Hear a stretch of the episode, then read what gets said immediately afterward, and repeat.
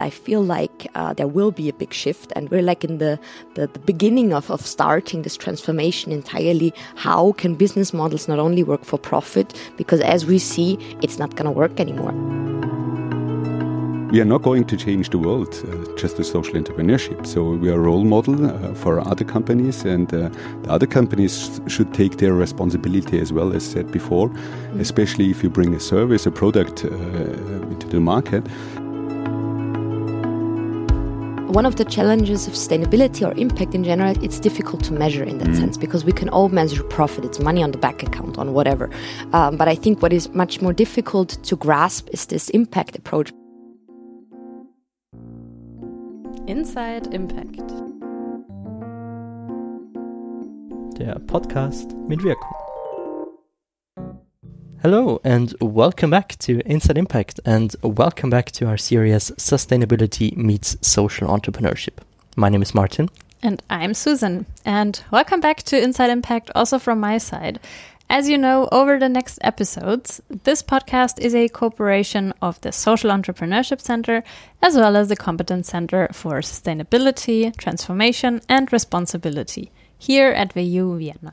And today we interpret the topic of our current series quite literally, as for today's talk, we invited two social entrepreneurs who aim to shape the sustainability discourse. Teresa Imre from the digital marketplace Markta shares her experience scaling up a social business during the pandemic. Uh, she will discuss the role of social entrepreneurs shaping a new understanding of business as usual with Martin Wesian. Martin uh, founded Helioz more than 10 years ago, with the company's activities revolving around the water disinfection tool WADI. Why measurement of a successful business might be more challenging than perhaps expected, as well as how social entrepreneurs can influence big players in the market, will be discussed now. Have fun. So, hello, Theresa and Martin, uh, thank you for being here with us at Inside Impact. Uh, it is a pleasure to have you both here. Uh, how are you today? Very nice. Thanks for the great invitation here, and uh, I'm looking very much forward uh, to have our podcast. Yeah, me too. I mean, I'm back at the WU, and it has been. It feels like a few years because of the the Corona pandemic, uh, but basically, um, I feel like back home a little bit. That sounds very nice, actually. Uh, yeah, can you give our listeners a short introduction uh, to you personally and also your projects and maybe also some insights on life as a social entrepreneur in Austria? Theresa. Oh, really nice. so, uh, so my name is Teresa Imre, and I founded Markta. Actually, I, the idea is now almost five years old. Uh, we launched in 2018, and we're a digital farmers market. So, my mission is to reconnect actually the local producers, the small scale producers, and specifically uh, with urban consumers, and find new ways to actually have better farm to fork concepts. That's basically one of the new Green Deal, also the EU Green Deal, also has a big strategy on agriculture and how can we really shorten our supply chain. And basically, this is the, the, the basis of our mission that we really want to have a new approach towards food production in terms of small scale, organic, very biodiverse, and really locally integrated. But on the other hand, as well, how do we have new ways of getting our food um, in the most economically and ecologically sensitive way actually to the cities. So I'm talking about fairness for the farmers, that they can earn more, that they can actually be more sovereign in terms of their own production. But on the other hand, of course, finding new ways uh, how to deal with last mile city logistics, which is of course an essential thing when we think about food distribution. So yes, this is a project I'm doing, or not just a project. It's basically becoming from a startup to a scale up at the moment. Um, and we initially started only with the web platform basis, where we integrated all the different family farms. And in 2019, we also launched the first uh, fresh fulfillment center in Austria for local farms, which actually enabled us to really grow during the um, pandemic times and the lockdown because basically everybody was in need of, on the one hand, e-commerce, food ordering, and on the other hand, supporting local family farms. And that was basically our, I would even say, breakthrough that we could actually uh, show that our concept is working really well. So, Martin, to you. Thank you so much. Interesting. uh, hi, I'm Martin, Martin Wesian. Uh, I founded the social enterprise Helioz uh, 2010, so we're a little bit of a grown up. Uh, initially, um, it was planned uh, especially to uh, enable clean drinking water for the people, for people on the base of the pyramid, so living on less than $2 a day, something like that, so people in the global south. Uh, our main areas of uh, active projects are in India, Bangladesh, Uganda, Kenya, uh, Ethiopia, and Sudan, so in Africa and Asia. Mm-hmm. In meanwhile, the projects are not only uh, clean drinking water, so they can uh, produce clean drinking water by themselves without any costs. It's uh, more about, for example, women empowerment. So we founded more than 150 uh, women empowerment groups. So the women who are uh, responsible for water consumption and water treatment uh, can earn money, for example. Uh, they can earn money for uh, children so they can go to school. So we have some uh, projects implementing um, for school, children, for pupils for school as well. and in meanwhile, we have recycling, we have inclusion, we have PT recycling, for example. so we are doing projects uh, for, let's say, um, enhance the, the, the livelihood of the of the persons of the people itself. Uh, the whole thing, uh, the the whole project, so all of the projects are mainly financed uh, by uh, the uh, carbon reduction certificates uh, because people usually they boil their water uh, to disinfect the water, and we, with our technology and knowledge, we stop to this this fireplaces, these daily fireplaces, which brings, for example, two, three tons of CO2 emissions, a reduction of uh, two or three tons uh, a year, which we can sell to uh, customers like, for example, um, I'm sorry to say Hofer, mm-hmm. competitor, uh, Verbund, for example. So those, those are our uh, uh, customers, mm-hmm. but they not only buy the uh, the carbon reduction certificates, they buy um, kind of uh, marketing as well. It's um, especially on terms of uh, the supply chain law, for example. Um, just to give you an example, Hofer is currently producing some of his fabrics, textiles in Bangladesh. Uh, and there are more than 10,000 people employed in Bangladesh just to produce uh, fabrics. And, and, we've done the project there, and you can see, meanwhile, in the four years the project is running already, um, increased uh, income of households. People are going to school, to, to, to university, so we see that we can uh, enhance the, the livelihood of the of the of the people itself, and especially for Hofer, textiles are produced uh, in terms of human rights uh, in terms of uh, social inclusion. And uh, this is, um, I would say, a win win situation for every party involved. Awesome. even though that you're working with one of our competitors. But I, I actually do believe it's important to also find means to integrate also the existing global uh, corporates actually mm-hmm, and mm-hmm. transforming them because mm-hmm. it can't only be a bottom up approach. I think it mm-hmm. has to be on both ways and mm-hmm. actually finding different ways of how we can entirely transform the economy towards a mm. better future. So I think that's really great. I'm with you. Yes, we we, we can't exclude uh, any companies because they are uh, bad in the public opinion.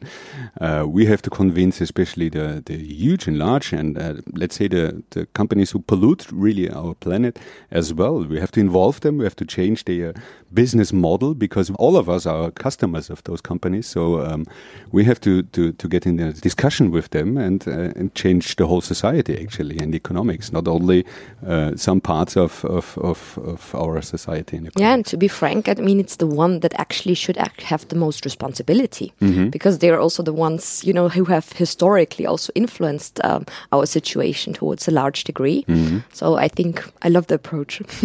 the responsibility and the possibility, especially. Uh, and uh, this is something we have to, to start even more discussions with uh, huge companies uh, like, yes, as we just said. as this series is about the intersection between social entrepreneurship and sustainability, and you greatly explained what the role of yeah larger companies is, what would you say would then be, so to say, the USP, the unique selling proposition, or the the maybe advantage of social businesses, social enterprises to bring forward sustainability and transformation?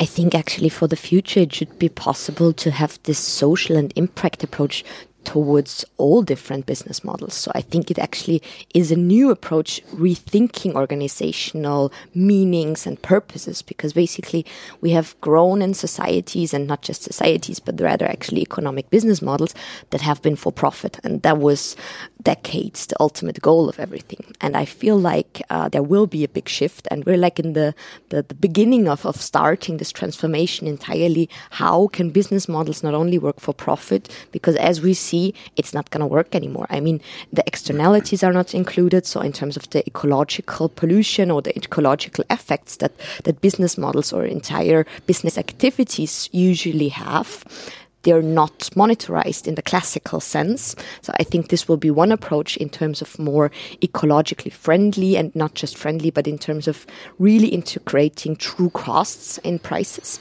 So this will be if we, as soon as we have something like like uh, taxation on externalities or really in pricing that, this will be one aspect of transformation. And the other aspect should of course be something related towards more transparency because basically what we're talking about uh, in terms of uh, social enterprises, we're very often talking about how human capital is also integrated in that sense. So, how do we understand um, the work or even the, the working conditions of people, and how can socially fair models actually not only benefit the few that own those companies, but the many that are integrated? And so, I feel it's it's just the start of a new new really era even uh, calling it like that and I do believe, and I'm a strong optimist, of course, working in that area.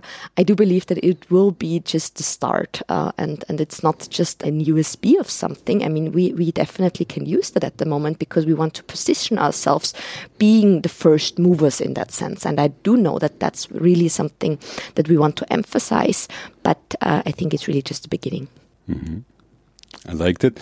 Uh, I think social entrepreneurship is um, more, let's say, like a little bit that profit is not on first place. Uh, the, the, positive impact is uh, something we are we're driven for. Uh, but I'm seeing social entrepreneurship more as a role model, and I'm with you, Teresa. It's uh, really to be a role model uh, and to change the whole economic society. Like I would say, in 10, 15 years, actually, social entrepreneurship should not be existent anymore because we are not going to change the world uh, just as social entrepreneurship. So we are a role model uh, for other companies, and uh, the other companies should take their responsibility as well as said before, mm. especially if you bring a service, a product uh, into the market.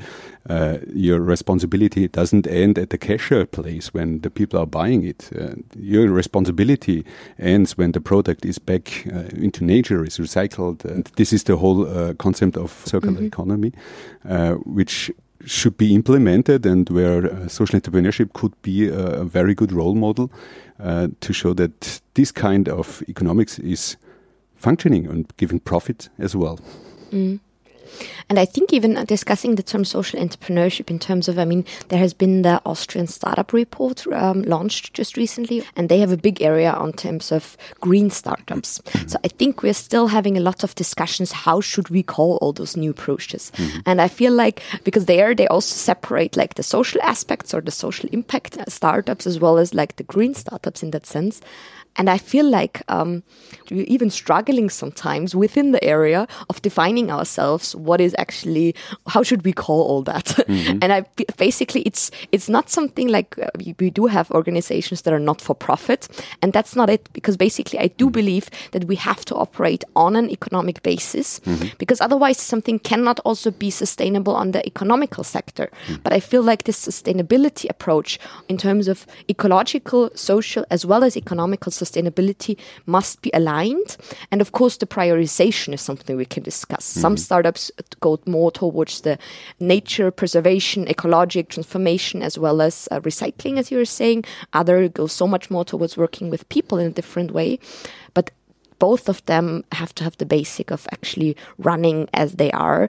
Otherwise, you're dependent. And I think that's also a difficulty of actually growing a business model if you're always dependent on, for example, donations or goodwill. And I think mm. that's really the big shift in terms of um, new models, I would say a model based on donations is, is not working out, not not in a, in, a, in a economics as we uh, try to foster, I would say, uh, and uh, especially this, as you said, this role model to uh, to show how profit and uh, ecological and social responsibility goes in hand is uh, is the most important thing. And I think, especially in Austria, in the last ten years, they have happened a lot. So, although ten years ago, as I said before, social entrepreneurship was not known at all. Uh, mm. And right now it's uh, a challenge, and we can see it, a lot of awards and uh, even fundings, grants uh, for this kind of entrepreneurship, which is uh, great, but actually just to start.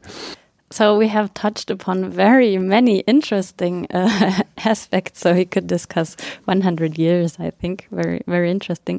But you also mentioned that. Um, you find it fundamental to integrate um, sustainability into business models and also not only sustainability in terms of ecological or social terms. So, my first question would then be what is your definition of sustainability? Because this is also a term similar to social entrepreneurship, to be honest, that is diversely interpreted. Some people have no definition, others have plenty of definition of it. So, what is your and your definition of it? And what are the challenges then to transform a business model to a more sustainable one? Mm -hmm. So, well, I do think there are, there are many definitions, and, and whatever suits in terms of what, what you need to define sometimes uh, can help to discuss about it. I think it should be an open discussion, to be honest. Mm. Um, for myself, I do feel that sustainability or sustainable business models work for a cause where future generations, or just in terms of looking for the future, cannot only maybe uh, sustain in terms of to have the same rights, the same possibilities as we have today, but I do feel that we even have to give back a little bit more and make things a little bit better because the past decades or generations have definitely worsened the position of new generations in terms of also looking into the future in terms of climate crisis as well as, of course, uh, different possibilities of, I would really say, the youth that has the possibilities of working other ways, of really living in a good way. So I, I do believe that we should um, strive for good life for all to have that as a title. Uh, but actually, at the moment, we have to work just a little harder to give them even more possibilities back than just to say, okay, I want the children and the children of my children to actually have the same, I don't know, starting point as I have it at the moment. I feel we have the knowledge and the possibilities to actually make things better. And I think the second, maybe you you start with the definition, and then I go on the second question that you mentioned. what is sustainability for me? Actually, it's I divide it in in, in the private and in, in, in, the professional area. I would say um, mm-hmm. sustainability starts with with myself actually. So it's a change of my behavior on a daily basis, uh, which should be actually common uh, in in the whole society. Uh, so do I need a new mobile phone every year? Uh, do I have to uh, order the uh, my food on, on, on for example the, the large companies mm. Uh, or not the local food grower for example and, and, and local farmers? do I need a, a, car of two tons in the city? those are questions everyone has to ask himself actually and herself and and to change and to adapt the life uh, on our nature and on our social uh, environment. And the second thing is, of course, the uh, sustainability within the company or within your business area. To be honest, we are on a, in a journey. Although Helioz, I can tell you, of course, a lot of numbers uh, how sustainable we are, but there's still uh, place for improvement. Uh, and uh, although we are a very sustainable company, uh, and I'm sure there are other companies, not I'm sure, I know there are a lot of other companies, they are just in the start of this journey. And we are going to help them, and uh, Markta is doing the same, especially with the consumers. And this is something we should be again before the role model uh, to change your daily habits and your daily life uh, in in favor for uh, environment. Well, I think that the, the big challenge of sustainability in general at the moment is it's it's it's there. People know about it, but they can't really grasp it on the one hand. So mm. as well for their like own consumption patterns, everybody is aware something has to change. But like, where do we start? I think that's really the challenge for consumers.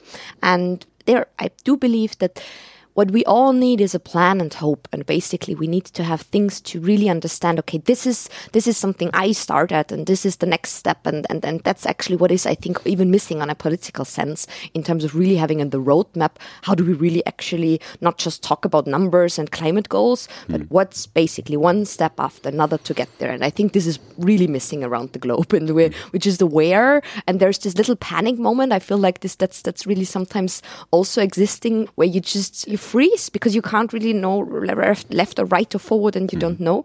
And I feel like this is where something is at the moment really changing because people are really realizing, okay, there's impact on transportation, on consumption. There's so many different ways on fossil fuels that we can actually understand differently.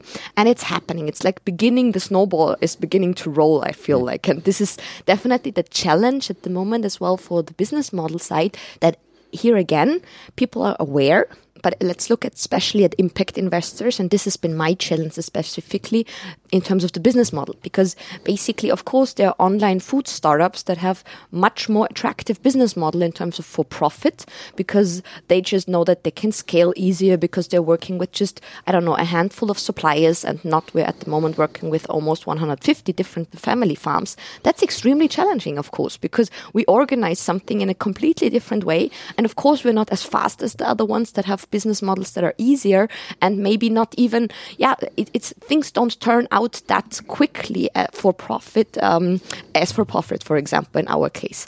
And it has been a big challenge for me to really find also the financing and uh, impact investing side that understands those business models. Because i think there are a lot of startups with great ideas but what the challenge is that they of course need sometimes even larger amounts of money in terms of duration because it's not a a fast growing business. It's rather something where um, steady wins the race. I guess that's that's hmm. basically the term that I'm aiming for. And um, I'm really happy that we had this big breakthrough in the last year, and we actually have a, a, revenue that is 20 times more than in 2019. So just giving you numbers, we had just a few test orders in, in fall 2019 and had some revenue of 90,000 euros. Was nothing. And then the next year after, we had almost 2.5 million euros of revenue. And of course, this is something that investors then attract and then, of course, I had to have a big, you know, area and big time frame of selection, finding the right people that don't push towards the wrong direction. Because still in our mindset, especially of thinking about classical businessmen, and I'm using the term men because yes, it's it's usually men that invest in the moment, because it's really scarce to find female investors um, that actually have the, the possibility of pushing stuff in that sense. And it's here I feel like we're in a moment where things are changing, but it, they're not yet there yet and you really have to fight towards positioning yourselves and finding a market, I guess. I see the challenges uh, more in, uh, especially in awareness and, and then later on the, the behavior change. Uh, I think in our society, we are right now more in the awareness phase. So uh, more and more people and companies are aware about their responsibility towards uh, nature, society, uh, climate change, and you can name it actually. There are a lot of topics we have to address right now and the, the bigger part is actually behavior change. Uh, mm. Uh, so how to change my behavior uh, on a daily basis, actually, uh, to tackle these issues and problems. Uh, and especially Helioz, my company, is doing actually uh, in first place awareness. So when we have started, for example, five years ago, the first carbon reduction projects, most of our potential, let's say, customers ask us about that, and they didn't understood. Um, it was not possible to understand uh, what are they aiming for just some, let's say, sustainable companies which were sustainable five years ago uh, get in contact with us and, and become our, our customers. Uh, so the last four five years, we just have done some kind of awareness change uh, in, in, awareness building, especially. Uh, and right now, our main goal is uh, to do the behavior change. So the awareness is there. Almost every customer, potential customer of us, is uh, aware about the issues, uh, but we have to change their behavior. Right? And as we know from our personal life, it's not that easy to change your behavior. Uh, if you are into brushing your teeth as soon as you get up in the morning, uh, this is your daily behavior. And it's not that easy to change it, especially if this pressure is coming from someone else. Uh, and this is our main goal, and I would say this is one of our main challenges. Uh, and just to pick up your topic, which is really a pity, especially as a social enterprise, and especially mm. as uh, this is all about awareness as well, is the financing part. Uh, I think uh, of the 11 years of Helioz, uh, I would say 60% of my time I, I spent looking for funding. Uh, this is an issue mm. which changed a little bit, but is still not at the place where it should be. Uh, because especially companies like us, they need uh, growth capital, and maybe the profit is not that fast and huge as, as with other companies. But even then, uh, what can you be invest more than in, in nature and, and, and, and change in society? So uh, this is actually something uh, which especially investors miss uh, their view on, on impact and positive impact and, and, and positive change. I so agree with what you're saying, and I would uh, just like to also maybe bring an example towards the behavioral approach that you're talking about, because you're so right on that. Um, I think what Markta experienced in the time when I also started to build it up, we had so many social media followers and newsletter subscribers, and people loved us like this. Wow, it's a digital farmers market, and it's also nice, and we have this storytelling approach, and people have more, you know, grasping their producers, understanding that they're actually humans behind their food producers and not just, you know, machines or, or industrial, you know, production of food in that sense, but it's actually people. There was so much love and empathy.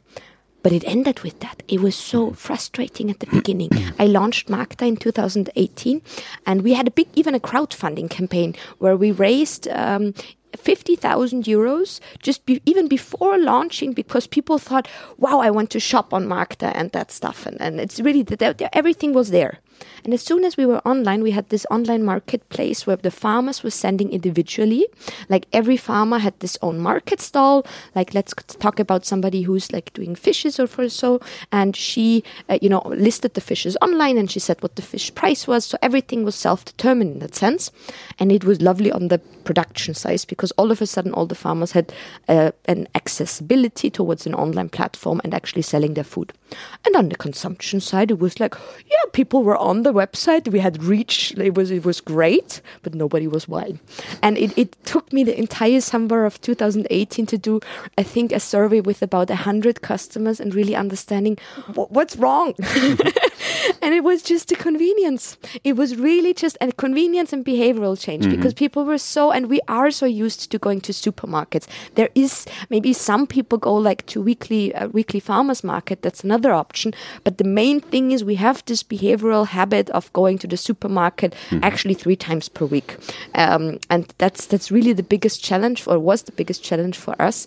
Um, and that was actually a quite a lucky situation that because of the uh, lockdown, people were at home and had thought about different ways of maybe not going outside. Not, not uh, you know, people were forced to change their behavior, mm-hmm. and that's actually the thing that I think is uh, even though that I don't want to say that we're like the winners of the crisis because I think this framing is very difficult sometimes, but people were actually rethinking certain things in the first lockdown heavily, not just in terms of consumption, but really about work, about how to spend time, what's really, what's life for in that sense. I think the first lockdown, like in, in March 2020, was a big changer of behaviors and even mm. of thinking approaches. And that was definitely the way how Markta got to the doorstep for the first time. That was also the nice thing. As soon as somebody tries our ordering system, it's actually easier than going to the supermarkets mm. because you spend less time, you know, on the cashier running through the halls and actually looking for products that are just waiting to be picked up, which is actually a big issue in terms of food waste, for example. Our system works like that, that there's zero food waste because everything people order on Markta is just being actually delivered for this order. There is no storage. It's just in time version. And it took us this first order that actually made people realize, oh, it's not actually about convenience only. Mm. It's just about change of behavior. So I want to really emphasize we do have to sometimes rethink our habits, mm. basically. I would like to give you a, a, glimpse into a story of Helioz as well, which uh, shows a little bit the, the change, uh, especially in terms of financing. Um, our business model is based on, on, on, the device, on a technical device, the WADI, which is uh, very sustainable, solar driven, uh, which gives the people the possibility to make their uh, uh clean drinking water by themselves. And the device itself is uh, cradle to cradle. Uh, it's a frugal innovation called a frugal innovation, which is a new term actually to that. so it's built to, to last very long, so a very lifetime expectancy, five, six, seven years. So the oldest devices are right now seven years in the field uh, and still working on a daily basis. Five years ago, uh, one of the largest investment funds from Germany uh, offered 1 million euro as an investment to Helioz. Mm-hmm. with one condition that the WADI should stop to work after one or two years. So we can sell more WADIs. So uh, obsolescence. this was asked by one of the largest funds in Germany. And was it impact driven? Uh, no, not no, at all. Okay, so because yeah. they ask, and so they didn't get actually the whole business model, and they really ask openly to uh, to lower down the quality of the device. Right now, we just had a, uh, another uh, investment round, but not investment in a company, in a project, mm -hmm. and we had to declare that the device itself uh, will last at least five years. So completely. Right now, there are investors mm. who are looking for sustainability, and it's uh, it's mandatory to have uh, uh, uh sustainable products. And this is a change I like a lot, but uh, it's just a few of them. So it's we have to grow this this insights and this this kind of behavior. Mm -hmm. What I learned now from your experiences is that sustainability is actually a process. So it takes people and time, and also maybe sometimes uh, making mistakes, uh, starting from scratch, having difficult conversations. Um, but what interested me now was when you talked about March 2020, so the beginning of the pandemic and the first uh, lockdown, which uh, I also have in my personal experience as a very um, crucial time in my life, actually. There happened nothing, but internally there happened a lot. Um, so, what is your um, opinion now, one year after, or a bit more than one year after? Do you think people actually could bring their intentions, their their intentions they had in their mind, into actual behavioral action? Uh, because you also said that it's so difficult to change behavior.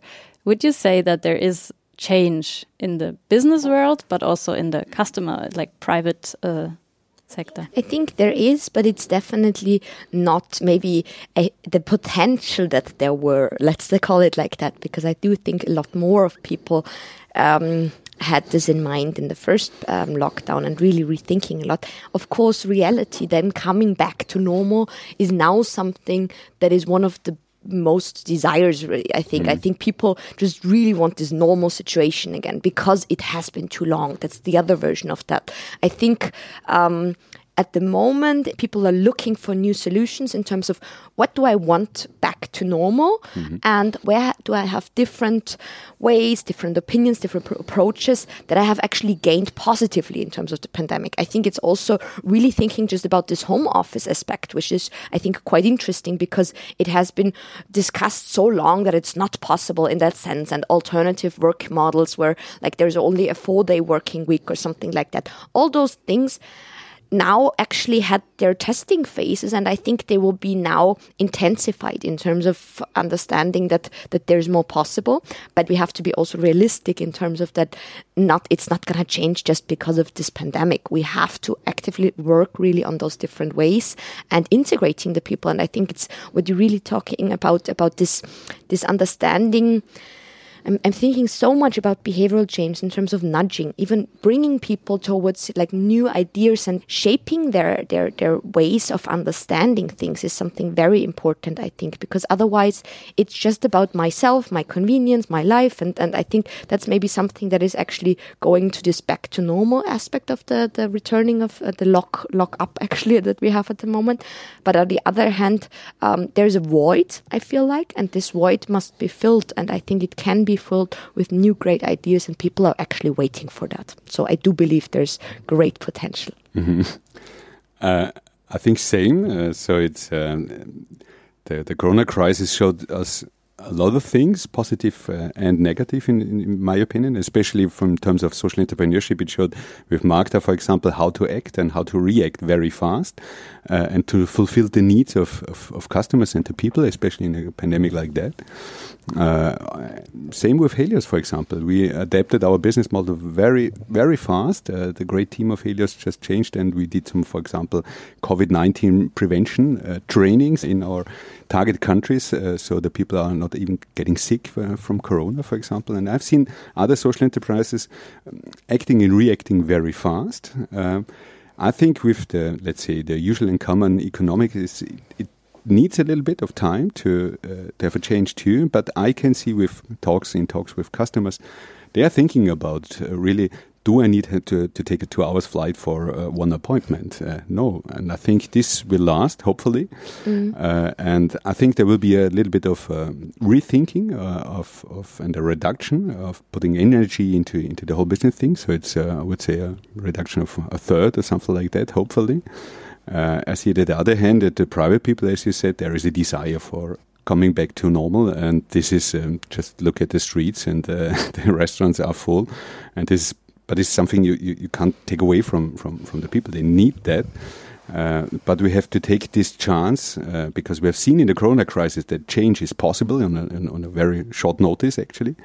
And uh, the EU with Green Deal uh, and even with the reset, for example, the Great Reset, are aiming for a change. And uh, hopefully we can take this movement out from, from the corona crisis uh, to rethink our habits and, and how we act in our environment and in our society.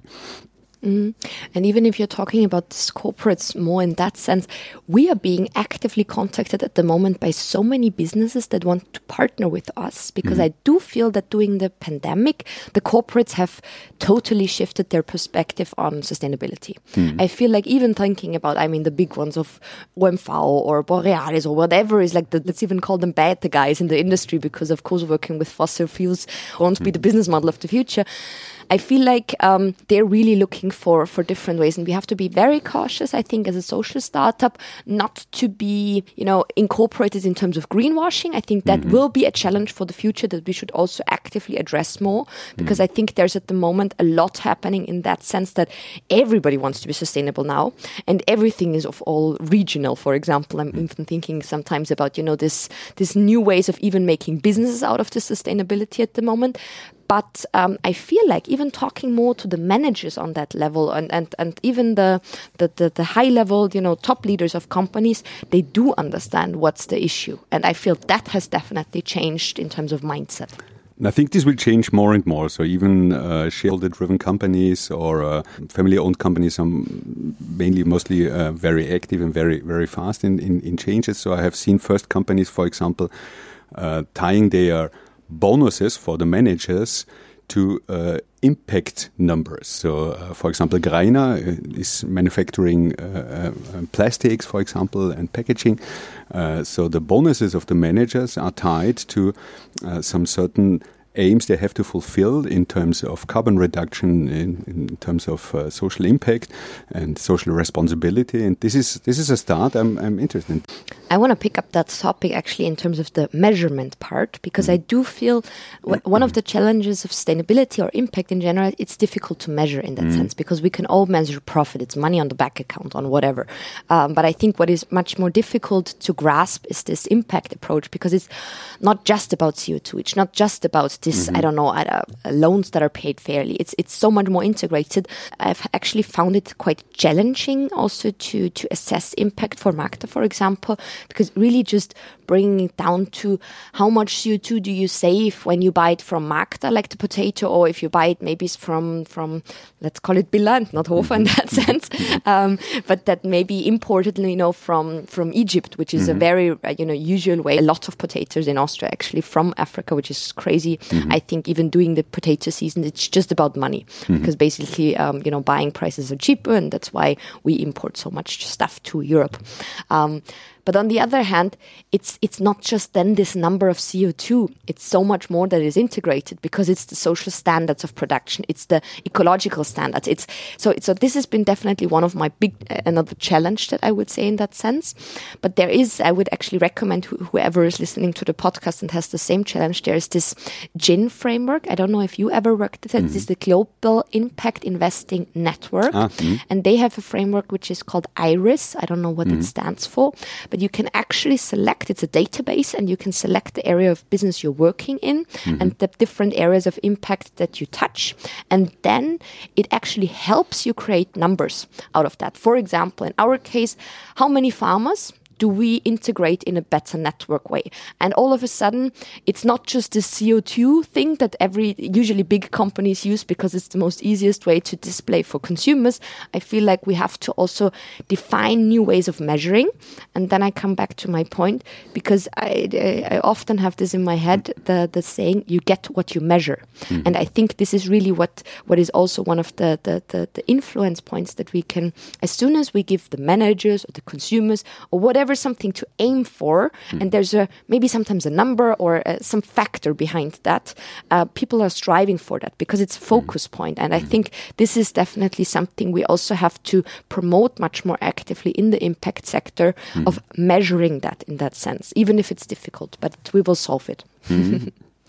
I'm with you. So more and more, especially large companies coming up with sustainable sustainability reports. Uh, Yes, that's nice, uh, and we've reduced uh, some tons of, of CO2. That's a nice issue. But uh, actually, there is a broader range of, of how to how to especially show your impact, uh, and uh, this is uh, something we have to, we have to work on. And there are a lot of let's say different um, kinds of how to measure it. The iris is some, uh, something you can do as well, and and the university here did some iris. Uh, uh, um, a report for Helioz, for example. Uh, we are doing uh, impact measurement on a daily basis because it's part of, part of our business model. So we, we have to do it, we need to do it, and, and, and we want to do it actually. But yes, it, uh, it's it's a lot of effort to measure the impact, and it's not that easy, and it's not that easy to compare it with other companies. But uh, at least they should start with measuring the impact. And I think this will coming up, especially with the new legislations coming up from uh, supply chain law, uh, Green Deal, and so on. And I hope, hopefully, companies are coming up more and more with their responsibility and especially showing their responsibility because this is kind of pull and trigger effect. So the more companies are sustainable, the more companies will follow them. Uh, you use the new normal. And I would like to know what the new normal is for you, actually, like personally, for your business. And what would your ultimate sustainable vision of a, or, or the vision of a sustainable future for you personally would look like? I think normal is always a difficult word. I would even challenge the word normal because, and, and what's normal? Everybody's so individualistic and, and different. I think what we actually realizing um, more as, as more as we are, you know, also understanding the mind a bit better, there is no normal, I would say, on that sense. But I think we have a big, big possibility uh, in terms of understanding, I would say, complexity in a different big, because I think uh, very often consumers have been thought of in a very passive way. I want to maybe understand the consumer in a different way because it's not just passively, but we are active shapers and we are the ones that are actually um, have the, the future in our hands in the way how to deal with that. And I feel that's a new approach of, of, of consumption. And I think that's the biggest change that it's not just passive, but a more active shaping um, sense. Um, I think there is no no normal, uh, Yeah. so there can't be can't be any new normal because uh, humanity, society is is evolving, is growing ever since. So they are interested in uh, coming further, uh, discovering new things. Uh, although this is uh, in discrepancy to, to the possibilities we have on this planet. So it's um, like Fromm, for example, said endless economic growth is not possible in a in a finite world with uh, finite resources, uh, and this is still not in the head of most of the people. Uh, and I think it's not a new normal, but it's uh, let's say uh, a future at all is just possible if people change their mindset that we are living in a in a in a world with uh, finite resources and possibilities, uh, and this should be addressed, and this should be addressed by, of course, people itself and the companies. So hopefully, change like we have seen it in in the Corona crisis, and where we have uh, found some possibilities to change even our society to the better for 1%, 2% of people. Uh, and uh, this should be done right now for uh, our survival and the survival of the planet. And we ought to become a bit more humble, I think, as humans, and not just think we stand above it all. Mm-hmm. Um, and maybe then also in terms of like what was needed and, and i think there's one saying i think it's from margaret mead and and she says it has never been like the big mass I'm, I'm quoting her wrong i think in the sense but it has never been the big mass that changed from one day to another mm. but it has always been a small group of people that grew and i think that's what's happening at the moment there's a, as you're saying there's a small percentage that is mm. very aware of what we need to do of how we might get there but as soon as we believe in that and actually as soon as this, this group is actually expanding, uh, the more we're actually going to reach the mass, and all of a sudden it's going to flip. That's mm-hmm. at least my my version of the future. and I have hope in that. So it's uh, even uh, in terms of, for example, climate change. Uh, even though we had Corona crisis, one of the worst crises we had in in the last centuries and they dominated the media. So as soon as you opened up the internet or, or, or a newspaper or something like that, you read about uh, uh, Corona crisis, but as well from the climate crisis. So mm -hmm. this was a topic active and being present all the time. So I think awareness is is there and is uh, uh showing up more and more.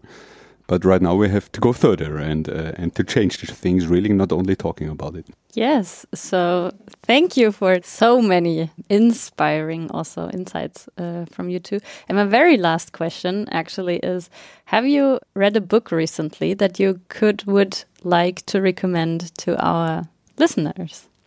Uh, I just read it's a very thin book uh, from uh, Ferdinand von Schirach, uh, Der Mensch, uh, the human. Mm.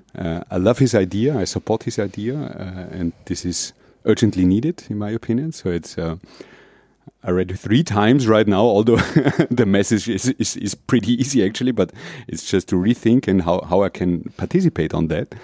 Uh, for example, Helioz has, has a new emblem, is future economy, which is um, a little bit in line of his ideas as well of Ferdinand Schirach. Uh, the second book I'm reading right now is uh, from uh, Sahra Wagenknecht, a German politician, Die Selbstgerichten, uh, which I'm interested in.